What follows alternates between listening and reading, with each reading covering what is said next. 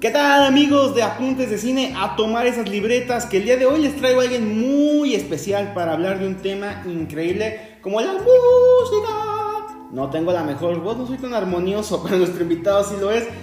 Funk, obviamente, él, It's Spoiler Time, Spoiler Tracks, además de ser el host de Warner y de Amazon, una carrera interesante y que creo yo ha abierto este lado indie del periodismo cinematográfico. Él me lo especificó. Yo no soy periodista, pero le dije, para mí tienes todo el crédito porque el periodismo es informar y sobre todo es crear conciencia y qué mejor musicalmente. ¿Cómo estás mi estimado? Muy buenas tardes, bienvenido a Apuntes de Cine. Hola Felipe, muchas gracias. La verdad que, qué lindo recibimiento, gracias por, contactarme. Me gustó mucho eso que acabas de decir de eh, el costado indie, ¿no? está bueno y te voy a explicar por qué. Yo siempre a ver, yo desde los 15 años que soy baterista, eh, digo, hoy no lo hago de manera profesional, estamos hablando de casi 30 años atrás, eh, y siempre fui del ambiente del underground, digamos, en Buenos Aires, que es mi país, donde, mi ciudad donde nací, Argentina mi país, donde viví hasta hace 10 años, eh, y siempre aprendí mucho en, más de 15 años de, tocar, de girar por todo el mundo, de dar notas, de, hacer un montón de cosas para la música, que hoy hoy creo que las estoy poniendo a, cabo en este nuevo mundo que es el mundo del cine y las series, el entretenimiento en general, y me ayudaron mucho. Por eso me gustó eso que dijiste del indie. Y está bueno, no soy periodista porque no estudié periodismo, eh, de hecho yo estudié comunicación gráfica, que es diseño gráfico, y creo que todo, todas esas cositas que te voy diciendo me forjaron a ser hoy una persona, me considero más un emprendedor eh, que además hago contenidos para mi emprendimiento, en este caso que es Spoiler Time, pero me considero un, apasionado del, cine y de la música y eso se juntó ahora con, con este proyecto del que vamos a hablar ahora en este ratito. Muchísimas gracias por estar el día de hoy aquí en Apuntes de Cine y prácticamente empezando con esta entrevista Hablabas de un punto importantísimo, de Spoiler Time. Yo creo que este tipo de género, insisto, yo sé que no eres periodista, pero para mí yo te considero dentro del gremio porque hace no mucho en México realmente el periodismo cinematográfico estaba muy encapsulado, muy poco contenido. Y de repente muchos empezaban a sacar contenido y aquí entraste tú con Spoiler Time. Platícanos un poco cómo nació este concepto. Bueno, es, una linda historia. Yo tengo dos amigos puntuales, eh, Alejandro Sena y Fernando Lozano, argentinos. Alejandro Sena lo conocí hace ya 13 años más o menos, eh, en un sitio web, eh, o sea, trabajando en un sitio web en Argentina que se llamaba, era una red social, de hecho, sonico.com. yo ahí la verdad que aprendí muchísimo, una red social que en su momento estuvo muy fuerte en Latinoamérica. Bueno, sabemos que después Facebook en ese sentido se comió a todos los demás. y a Fernando Lozano lo conocí justamente en este ambiente underground de la música, porque también era baterista, era muy amigo del guitarrista de mi banda y entonces nos ayudaba en los shows, bueno, nos hicimos muy amigos.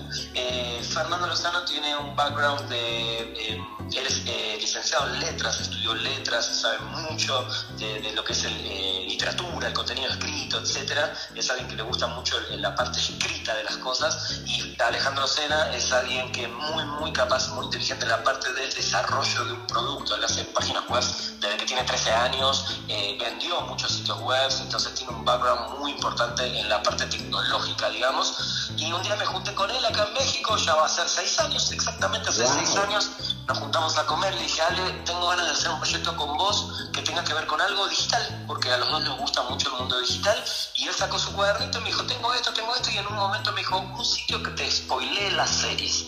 Entonces le dije, ok, ese concepto me encanta, no, no por arruinarte algo, sino porque las series en ese momento se estaban empezando a poner fuerte con eh, series como Lost, como The Walking Dead. Entonces yo dije, hagamos algo que no hace nadie, que sea un sitio realmente que le hable al público que ve series a diario, el público que se está contaminando de alguna manera con todo este mundo de las series si bien vos, vos sabés muy bien que todos hablan de cine y aparte empezaron a hablar de series, nosotros hicimos como el trabajo contrario, ¿no? Especializarnos en series de televisión y eso fue durante cuatro años. Spoiler Time, que en su momento se llamaba It's Spoiler Time, ahora es solamente Spoiler Time, eh, creció, se hizo muy fuerte como un sitio de nicho, pero también nos dimos cuenta que, bueno, que ese mismo público es el que consume, eh, obviamente, cine, es el que consume películas, entonces lo fuimos agregando a través de los últimos dos años y bueno, hoy en día se convirtió en un, sitio creo que bastante importante, interesante y no solo un sitio de México, sino que es un sitio desde México para el resto del mundo. De hecho, España, por ejemplo, es nuestro segundo mercado que más entra a leer spoilertime.com, o sea que orgánicamente nos convertimos en un sitio bastante regional en idioma español. Eso suena muy interesante. Parte de la universalidad que tiene el cine, por el concepto, ando muy nervioso, yo creo. Pero la música nos ayuda siempre a relajarnos. Yo veo que también ya tienes una carrera que estás empezando poco a poco, tanto en Warner como en Amazon. La música te abrió estas puertas, te abrió estas fronteras de universalidad que tiene el mundo. Bueno, la verdad que no desde ese lado. A mí como te dije, yo, yo crecí siendo baterista y, por eso conozco mucho el ambiente y por eso soy también una apasionada de la música. A mí la música siempre fue lo que más me movió. De hecho, si hoy me preguntas qué es lo último, qué es lo primero en tu vida, es la música, pero por una cuestión de que yo escucho música y, es, y esa es mi verdadera pasión, pero soy cinéfilo de niño también por mi mamá, entonces eh, se cruzaron las dos cosas. Puntualmente eh, en Warner soy junto a Diana host de, de unos videos eh, que empezaron a hacer eh, la gente de Warner Home Video eh, en México, que se llama Warner en Casa. Es todo, es todo un concepto que lanzaron este año con un montón de productos que tienen que ver con el consumo digital de las películas y series. y con Denazú hacemos, mensualmente hacemos dos videos donde presentamos todas esas novedades. En, ese lado no, es, no hay nada de música, sino que es más del lado del cine y las series. Y Amazon puntualmente, la gente de Amazon Music me conoció el año pasado a través de, de un evento que yo para la película de Locas por el Cambio a través de, bueno, de Spoiler Time y, todo lo que yo vengo haciendo. Y la gente de Amazon Music tiene un canal de Twitch y me dijeron, bueno, que les, encantaría que yo haga algo en ese canal. Eh, entonces mi propuesta fue llevar mi podcast de Spoiler Tracks, que es un podcast eh, que hago para Spoiler Time dentro de la gama de 10 podcasts eh, originales que tenemos, donde justamente mezclo eso que decís, Felipe, mis grandes pasiones que son la música y el audiovisual que es el cine y las series. que hago en Spoiler Tracks? Básicamente hago especiales donde hablo de los compositores más importantes de la historia, desde eh, Hans Zimmer, Jerry Goldsmith, Ludwig Göransson, que es un compositor de, esta época, bueno, eh, Danny Elfman, etcétera. Hago un especial mensual y lo pueden escuchar en el podcast y semanalmente también hago episodios cortitos donde hablo, por ejemplo, de algún soundtrack. En este caso, hace dos semanas, no sé, hablé de las 10 mejores canciones de la serie de Peaky Blinders, ¿no? Porque tiene un soundtrack que es espectacular. Y la gente de Amazon Music, lo que estoy haciendo ya hace un par de semanas es el Spoiler Tracks en vivo, que es un programa de una hora que va todos los lunes a las 6 a través de la cuenta de Twitch de Amazon Music, donde siempre tengo un invitado. ¿no? En, la primera ocasión invité a un colega, periodista y además es... Eh, director de cine argentino, Sebastián De Caro, donde oh, hablamos de, sus soundtracks favoritos, de sus compositores favoritos. Bueno, estuvo muy entretenido. Eh, el, segundo episodio tuve a un amigo que es un músico, un gran bajista, que se radia, es un bajista chileno que hoy es el bajista de la banda Susana Tendencies, y él además es fanático del cine, entonces hablamos de películas sobre músicos, o sea que eh, tratamos de meter todo lo que sea cine y música en ese programa de una hora, eh, y, y esa es mi colaboración hoy en día con Amazon Music, ¿no? Wow, suena de verdad muy importante y muy increíble todo esto porque realmente es cierto, la música va muy de la mano con el cine. A mí ahorita se me vienen, por ejemplo, grandes cantantes que han estado en el cine como Frank Sinatra, Barbara Streisand, incluso Madonna tuvo ahí un poquito de intervención, Michael Jackson y se diga, Elvis Presley lo intentó pero no pudo al 100%. Aquí, vienen las preguntas claves y esas que son muy escabrosas. Me lo decías en esta plática previa de, wow, Felipe, pues me vas a matar, hay tantos músicos. Ahorita hablábamos de bandas sonoras, has dado en el clavo con Hans Zimmer, que ha sido yo creo el máximo representante últimamente. Se me viene a la mente también John Williams, pero cuéntame, o sea, ya sé que me vas a golpear, ah, también está la música italiana, pero uff. Dime, ¿cuáles consideras tú tus compositores favoritos en el mundo del cine, antes de hablar ahorita de producciones directamente. Lo tengo muy claro. Mira, para mí, eh, te voy a decir tres históricos, tres que son el, pilar, el por decirlo así, los maestros de todos. Empezando por Bernard Herrmann, que compuso la mayoría de las películas de Hitchcock. Eh, su última, su última eh, composición fue eh, la película Taxi Driver para Martin Scorsese. bueno, y otras genialidades más, no, no, me voy a, estirar, pero Bernard Herrmann. en segundo lugar, y no porque uno sea mejor piloto, sino más que nada por también cuestiones de, edades, ¿no? de, temporalidad. Ennio, Ennio Morricone, que lo perdimos tristemente el año pasado. Ennio Morricone para mí es el es lo más grande que hay en la historia de la música del cine, porque además de haber hecho más de 500 o de 400 películas, bueno, hizo muchos trabajos para la RAE en Italia, para la televisión, eh, y además creo que es uno de los tipos que te puede, no sé, enamorar con la música de Cinema Paraíso y, y hasta te puede, entre comillas, que no se mal, confundir con un montón de música experimental que hizo para películas que ni siquiera la gente conoce, ¿no? Eh, y justo nombrabas la música italiana, el spaghetti western, o sea, él le dio vida a unas películas que podrían haber sido un fracaso total, ¿no? Eh, ese famoso spaghetti western, eh, bueno, él con su música le dio vida a todo eso. Y por último lo nombraste hace un rato, John Williams, ¿por qué? Porque es el compositor todavía, por suerte, con vida y ojalá con muchos años más de trabajo, con el que yo crecí, ¿no? La música de Tiburón, la música de Star Wars, la música de Indiana Jones, eh, la música, no sé, de Harry Potter, si bien yo no soy fan de Harry Potter, pero para toda una generación Harry Potter es fundamental, entonces creo que John Williams es también, esos son los tres pilares, y contemporáneos tengo dos que soy muy, muy, pero muy fan, uno es Cliff Martínez, que fue inclusive baterista de los Chili Peppers y hace una música incidental muy minimalista, con toques electrónicos eh, muy interesante.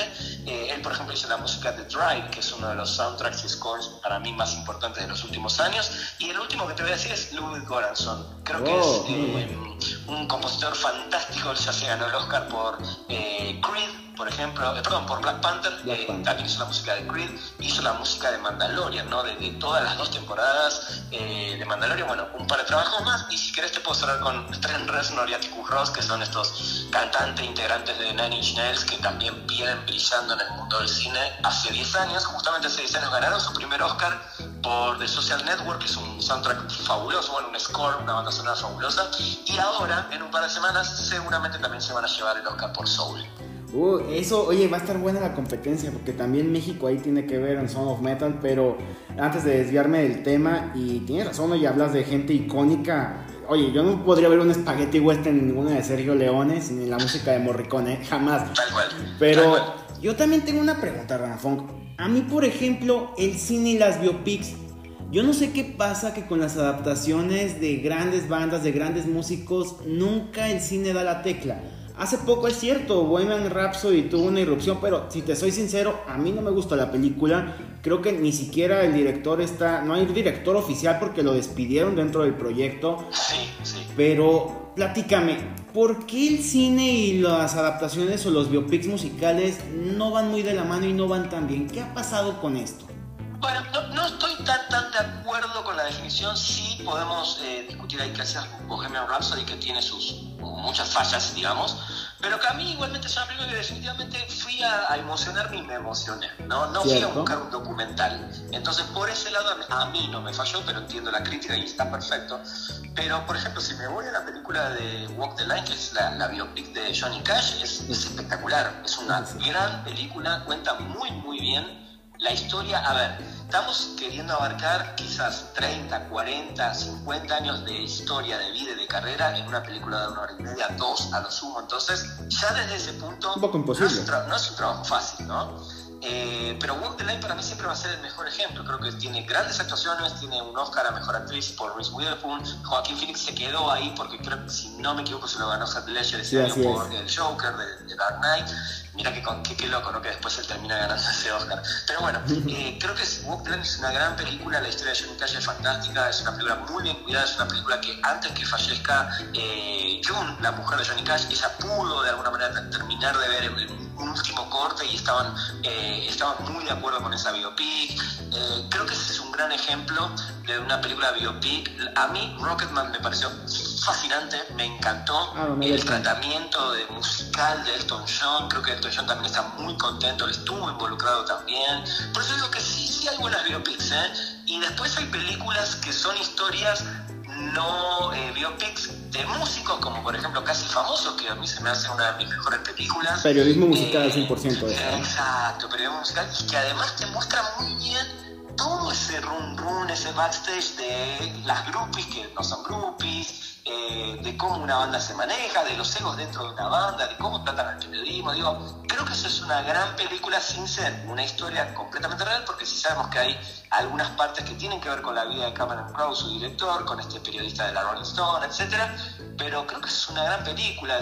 por eso digo que no estoy de acuerdo en ese sentido. Y mira, te voy a nombrar una más, que es claro. la mente ahora que se llama eh, Strike Out Canton, que es la historia de los NWA, que fue la primera banda de la movida de Los Ángeles de los 80 en tener como esta lírica eh, muy en contra de la policía, del maltrato a los afroamericanos. Y es una muy buena película donde cuenta la historia de, este grupo, que de ahí sale, bueno, Dr. Dre, de ahí sale Ice Cube, que justamente el hijo de Ice Cube interpreta al papá en la película, se ven muy parecidos, ah. y Ice Cube estuvo muy, muy involucrado eh, en esta historia es una muy buena película, también la recomiendo, la verdad que está, está bueno que me hiciste la pregunta porque me acordé justo de esta película también. Me encanta que, hables de todo. Sí, creo que hay muy buenas películas de, de, músicos, digamos. El cine es tan universal, esa es la palabra que buscamos, que abarca todos los aspectos. Creo que una película sin música sinceramente no sería película, así como la música sin una historia no podría ser música. Y esas son las ventajas de estos apuntes de cine, que de verdad todo se conjunta, todo se conjuga Ahorita hablabas de ejemplos espectaculares, sobre todo del maestro Ennio Morricone, ¿no? ¿Qué es que exista alguien más fundamental dentro de la historia del cine con tanta música? Digo, él su Oscar que lo ganó, no honorífico, ¿eh? El Oscar que él ganó fue prácticamente con retazos de todas las películas que había hecho. Sí, ese Oscar eh, se lo ganó, de, hecho fue su última partitura. De, de Hateful Eight, ¿no? Eh, de Hateful Eight. Eh, es muy rara esa historia porque la realidad es que, claro que se lo debían, se lo super debían, eh, y como decís, no el honorífico, es, ok, está todo bien con el honorífico, pero creo que hizo obras maestras. Pero bueno, eh, se lo termina ganando para una película de un director que es uno de mis favoritos, que lo venía buscando, que había utilizado su música en, Kill Bill, en, los... Eh, Inglourious Busters, que venía usando su música, básicamente sus soundtracks, tuvo la suerte, el honor de que el maestro Morricone le dijera que sí a, The Hateful Eight, que tiene composición original, obviamente no, no, no, lo vamos a negar, y tiene una muy buena composición, pero también tomó retazos de Thing, que era la música que había hecho para Carpenter en su momento, y que el estudio y John Carpenter no, casi no utilizaron o deformaron para la película de La Cosa. Eh, bueno, él termina usando algo de eso en, en este Hateful y bueno, el gran merecido Oscar a mí me puso muy, muy feliz verlo.